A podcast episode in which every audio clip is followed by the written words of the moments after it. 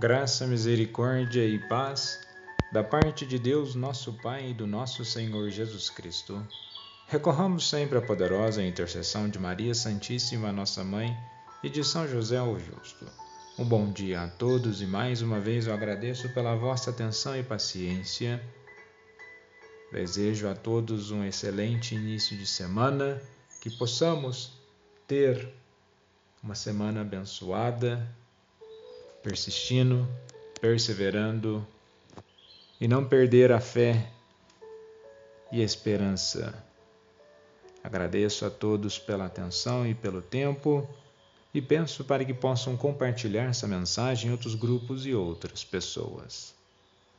A nossa proteção está no nome do Senhor que fez o céu e a terra. Ouvi, Senhor, a nossa oração e chega até vós o nosso clamor. Pelo sinal da Santa Cruz, livrai-nos, ó Deus, de todos os males e perigos. Em nome do Pai, do Filho e do Espírito Santo. Amém. O Senhor edificou Jerusalém e apareceu na sua glória.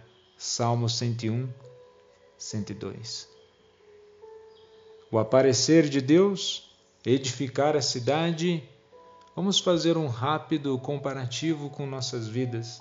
Deus aparece em nós e a aparição de Deus para nós é para nos edificar, é para nos fortalecer.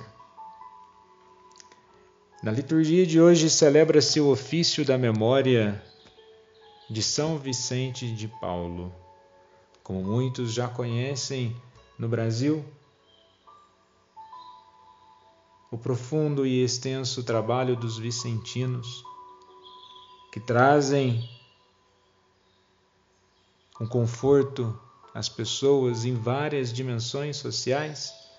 E essa era a visão de São Vicente de Paulo.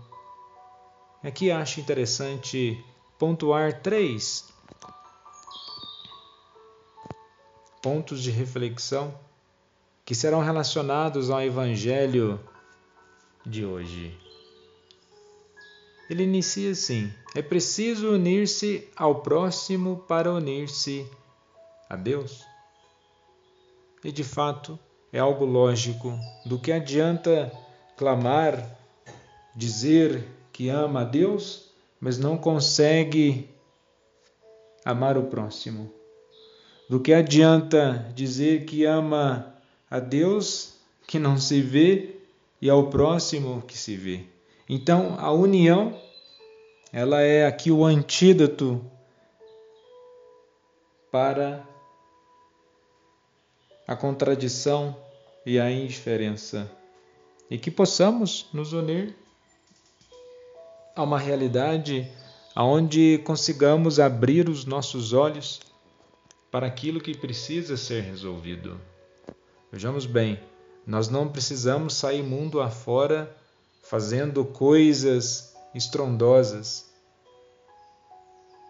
mas que possamos olhar para a nossa realidade, para aqueles que estão próximos a nós, precisando de nossa ajuda e caridade.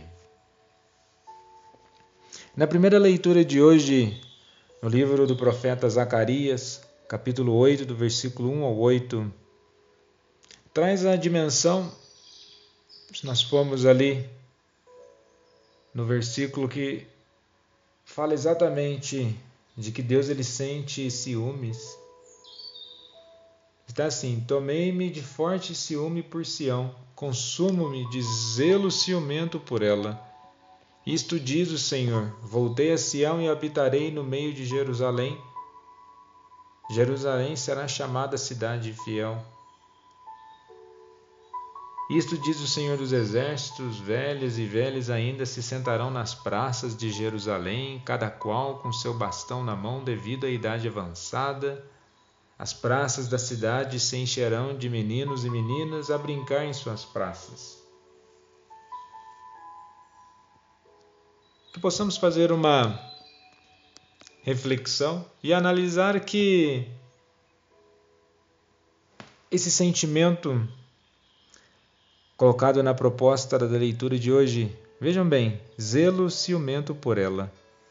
Novamente, que possamos analisar a cidade como nossas vidas.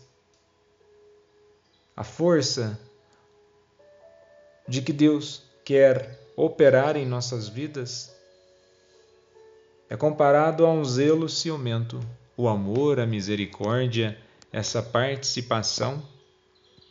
Lógico e óbvio que existe a questão do livre-arbítrio, de uma liberdade mas quando o ser humano ele realmente abre o seu coração para a graça salvífica de nosso Senhor, ele essa graça ela é tão profunda e tão rica que não é apenas para ele, ela expande para o próximo. E é exatamente essa proposta da leitura do evangelho de hoje em São Lucas, capítulo 9, do versículo 46 ao 50, onde naquele tempo o nosso Senhor estava entre os discípulos e houve uma discussão para saber qual deles seria o maior. Jesus sabia o que estavam pensando. Pegou então uma criança, colocou-a junto de si e disse-lhes: Quem receber essa criança em meu nome está recebendo a mim, e quem me receber está recebendo aquele que me enviou. Vamos ter na leitura do Evangelho de hoje duas propostas para reflexão. Jesus apresenta a criança. E como já sabemos, a criança é sinônimo de humildade, e humildade é caminho de salvação. Quando sabemos ser humildes, Deus pode fazer muito por nós.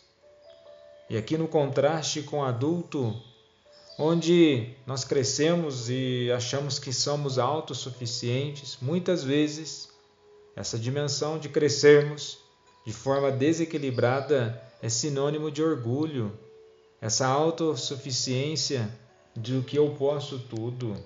Mas é preciso ser maduro, crescidos, amadurecidos com a vida, mas que não percamos esse coração duro de esse coração puro de criança. Muitas vezes o nosso coração ele fica duro, endurecido pelas próprias circunstâncias da vida, as desconfianças, os abatimentos, mas novamente, que não percamos esse coração puro de criança, o oposto, o coração puro com o coração duro. Porque quanto mais desprovido e necessitado for o nosso coração por amor divino, tanto mais Deus cuidará de nós. E na segunda parte da leitura do Evangelho, assim como no Evangelho de, de domingo, onde os discípulos ficam preocupados que aqueles que não estavam com eles estavam expulsando demônios e ajudando as pessoas. E o que Jesus diz?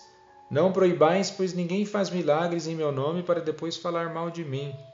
E na dimensão da leitura de hoje, novamente, eles dizem a Jesus: Mestre, vimos um homem que expulsa demônios em teu nome mas nós o proibimos porque não, não anda conosco. Jesus disse-lhe: Não o proibais, porque quem não está contra vós está a vosso favor. E relacionado a isso, na dimensão ainda do pensamento de São Vicente de Paulo, onde ele dizia assim: A verdadeira caridade abre os braços e fecha os olhos. E Jesus traz essa dimensão que a caridade, o bem, aquela preocupação realmente com o ser humano de dar dignidade, de transformar a vida de alguém, esse é o primeiro princípio.